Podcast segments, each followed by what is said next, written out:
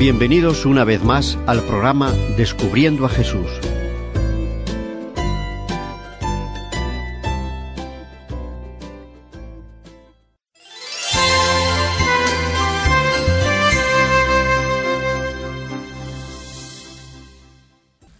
Muy buenas amigos, de nuevo con todos vosotros para seguir hablando de nuestro querido y admirado Jesús, nuestro Salvador, aquel que hace dos mil años vino acá a esta tierra y nos mostró cuál era el carácter del Padre, ese Padre que estaba tan olvidado por los judíos, ese Dios que, en vez de presentarlo como un Dios justo, lo presentaban como un Dios justiciero.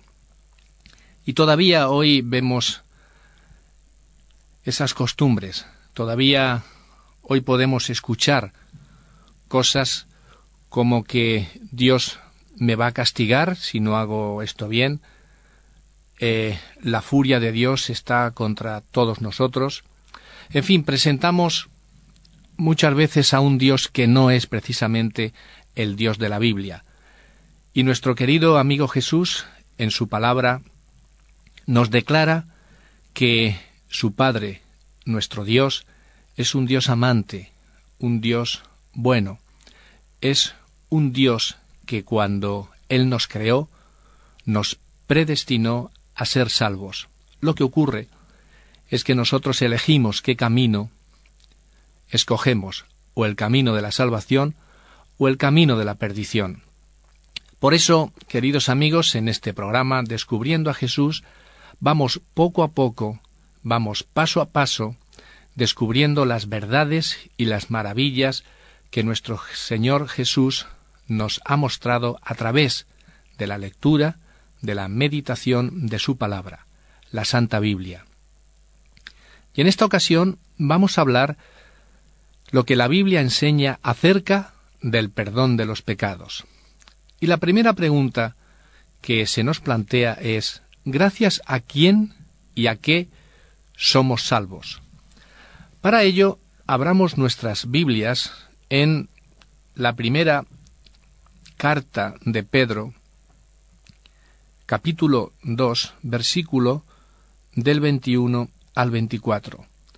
Pedro escribió dos cartas católicas. ¿Qué significa católicas? Al mundo entero, universales, para todos aquellos que quisieran entender o que quisieran disfrutar de lo que Pedro, inspirado por Jesús, escribió a todos, tanto a judíos como a gentiles, y se le llaman las cartas católicas. Bien, pues abriendo nuestras Biblias en la primera epístola universal de San Pedro Apóstol, capítulo 2, versículos del 21 al 24, leemos lo siguiente.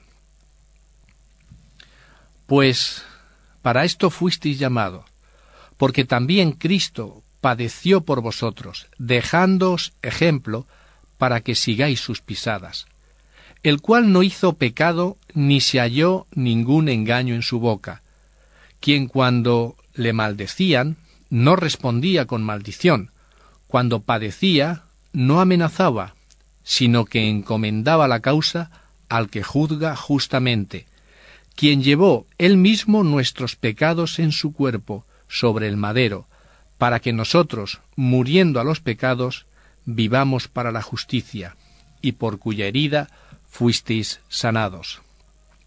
Gracias a quién somos salvos. Bien, pues los mismos versículos que hemos estado leyendo nos dice claramente que Cristo fue el que padeció por nosotros.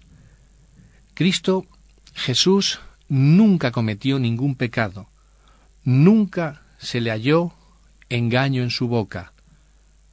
Cuando le maldecían, cuando le injuriaban, él nunca respondía con maldición ni con, ni con injurias, lo que muchas veces nosotros, cuando somos increpados por alguien o somos insultados por alguna persona en nuestro interior, lo que quiere salir de nosotros mismos es devolverle la misma el mismo insulto, devolverle el mal por mal.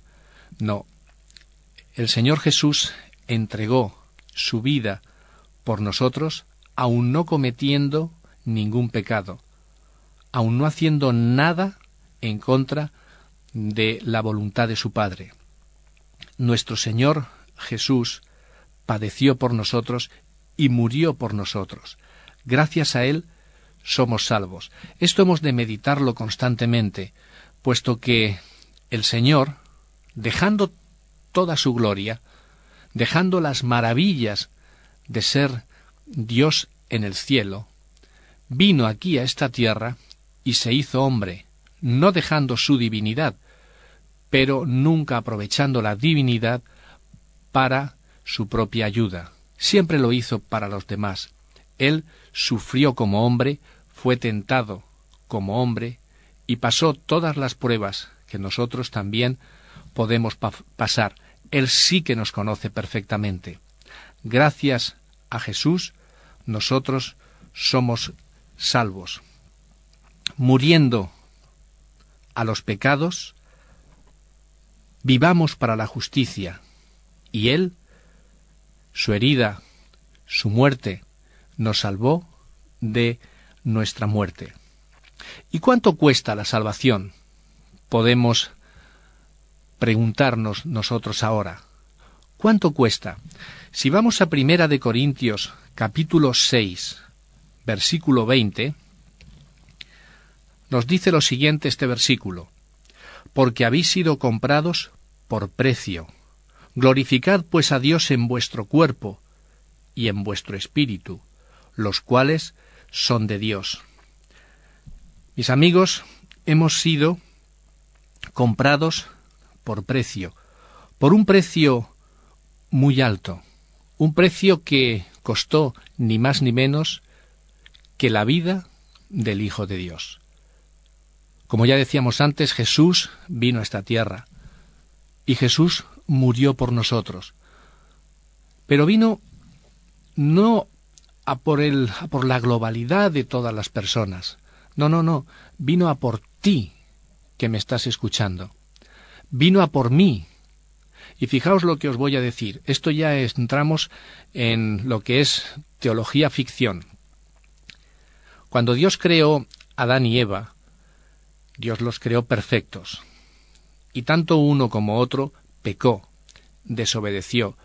Pero pasemos a lo que yo a veces cuento como teología ficción. ¿Qué hubiera ocurrido si Eva peca, transgrede, desobedece a Dios, pero al darle el fruto a Adán, Adán reconsidera el asunto y no acepta ese fruto del árbol prohibido, del árbol de la ciencia del bien y del mal. ¿Qué hubiera ocurrido? Pues seguramente, pienso, Dios, Jesús, hubiera otra vez otorgado a Adán ese sueño, hubiera sacado otra costilla y lo hubiera dado, hubiera creado a otra Eva. Pero ¿qué hubiera pasado con la primera Eva, la que transgredió, la que desobedeció, la que no hizo la voluntad del Padre? ¿Qué hubiera ocurrido con ella? Bien, pues Jesús hubiera venido de la misma manera hubiera muerto por ella, hubiera dado su vida por ella, única y exclusivamente por Eva. Bueno, pues pongámonos en el lugar de Eva. Y ahora estás tú escuchándome.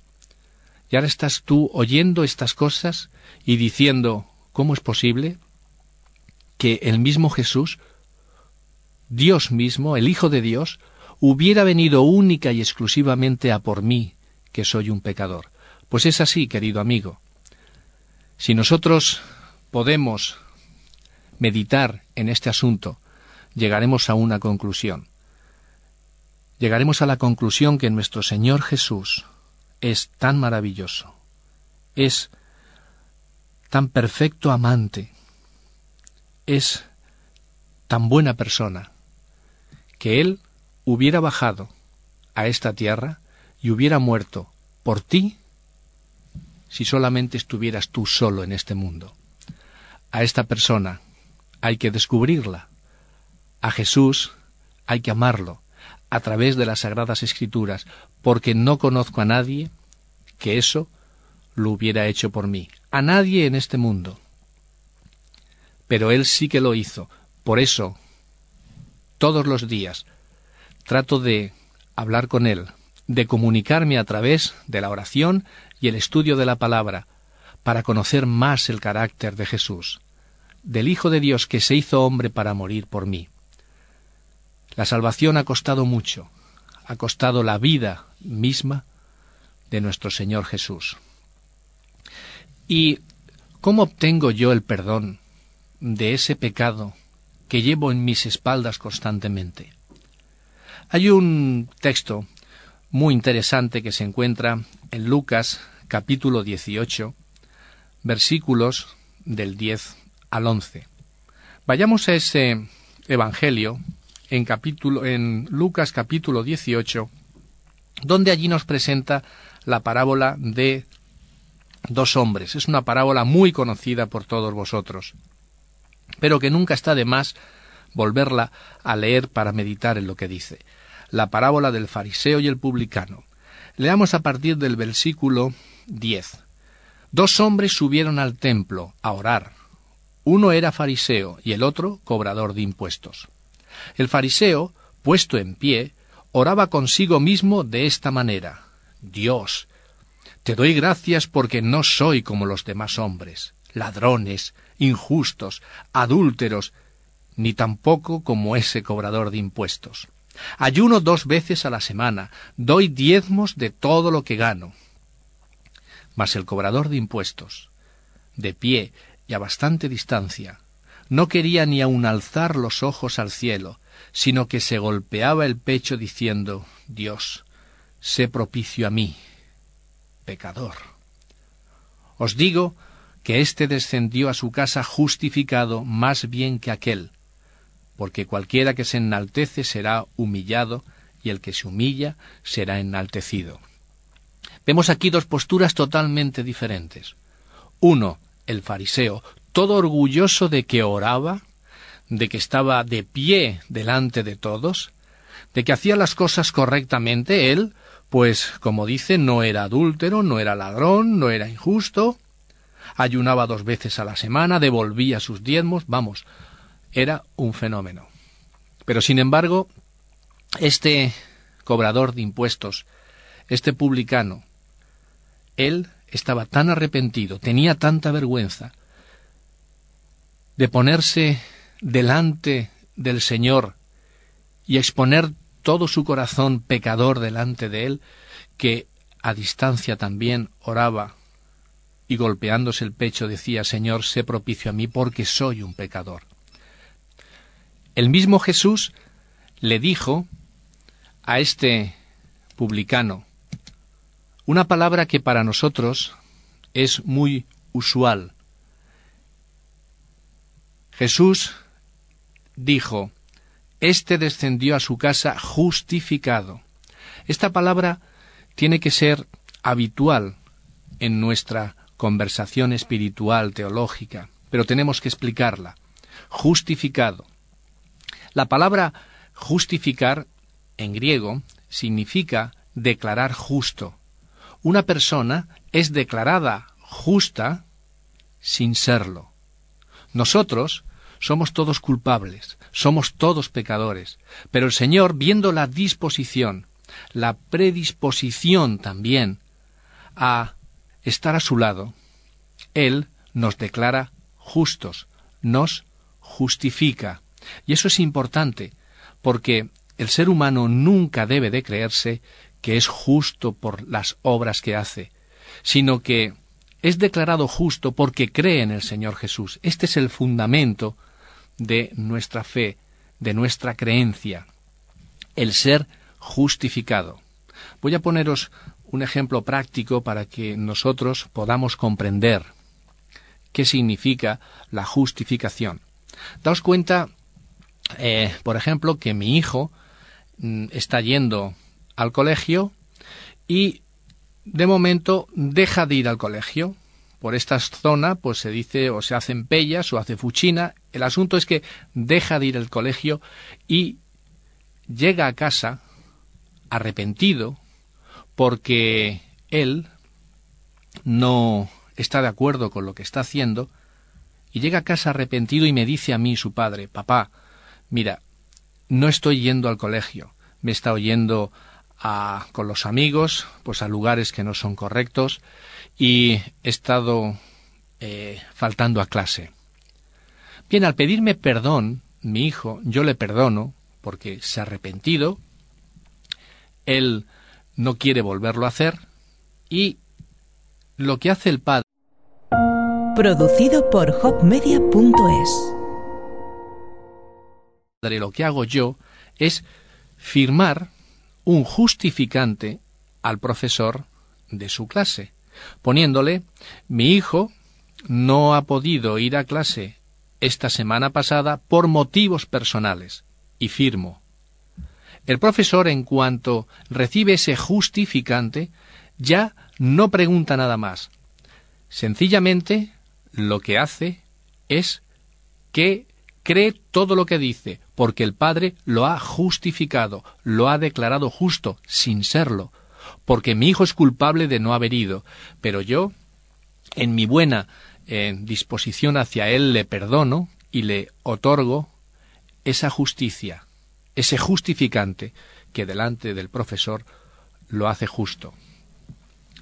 Bien, esta palabra, como decía, es muy importante para nosotros. Pero ¿qué sentimiento profundo es indispensable para alcanzar ese perdón?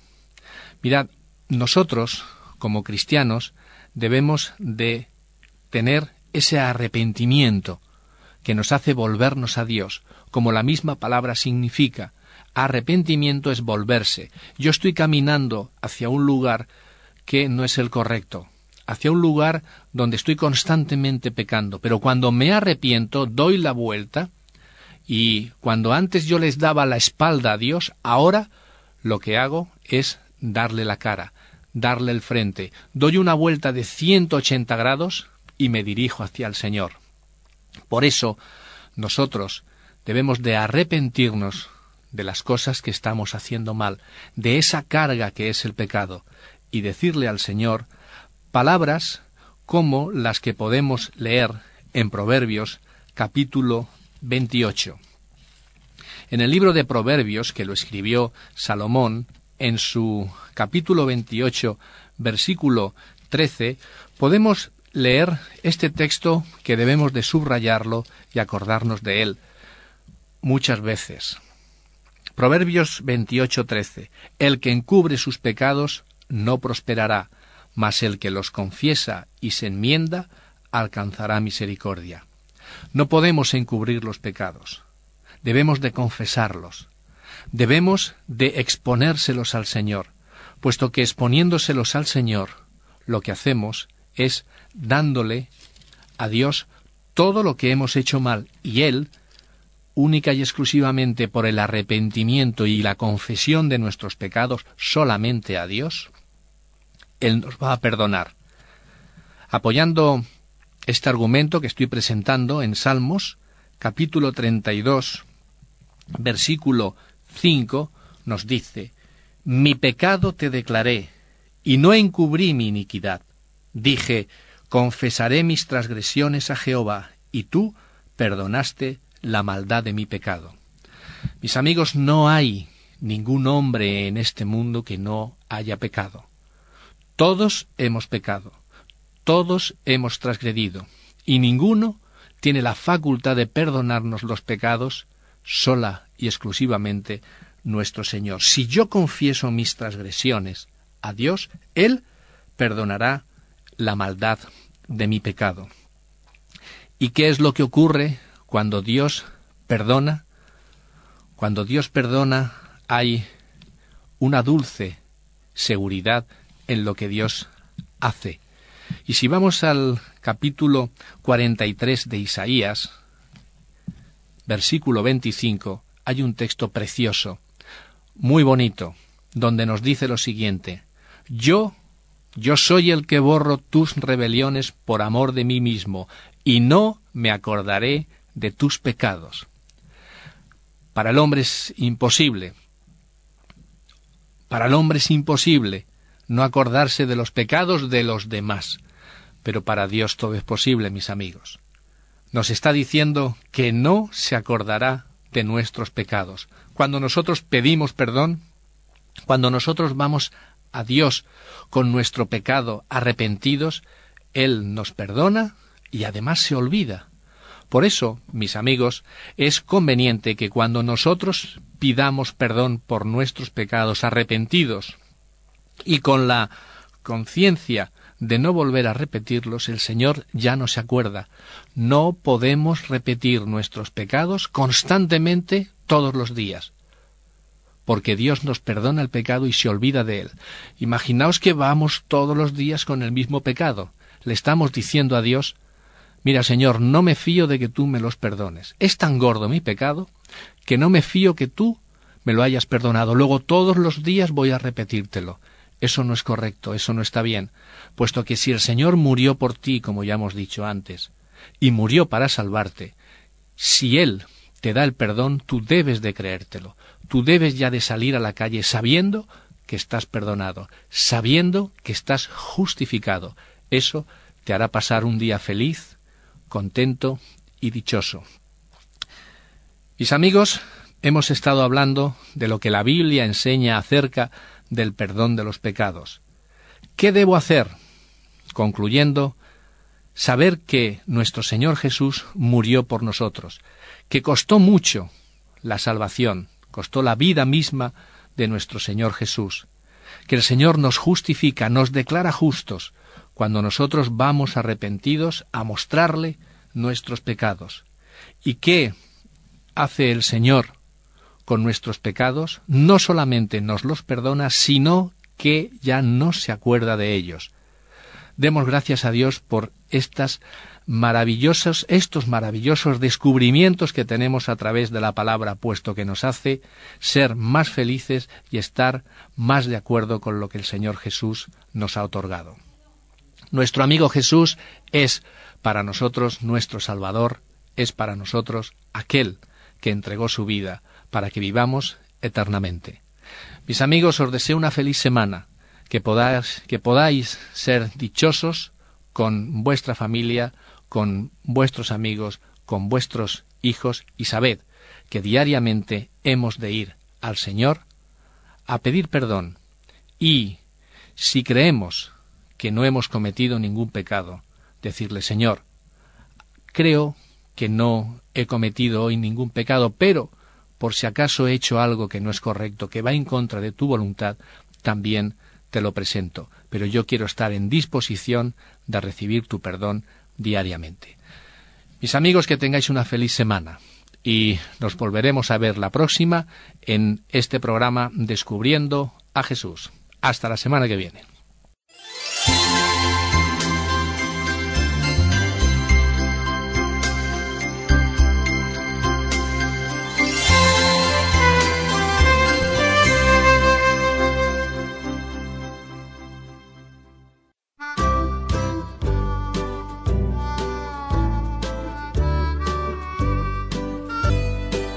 Queremos ofrecerles el curso La Biblia habla de la voz de la esperanza. Un curso muy práctico, por correspondencia y gratuito. Solo debe pedirlo a la voz de la esperanza. Apartado de correos 179 Sagunto, 46500 Valencia. Les esperamos en el próximo programa.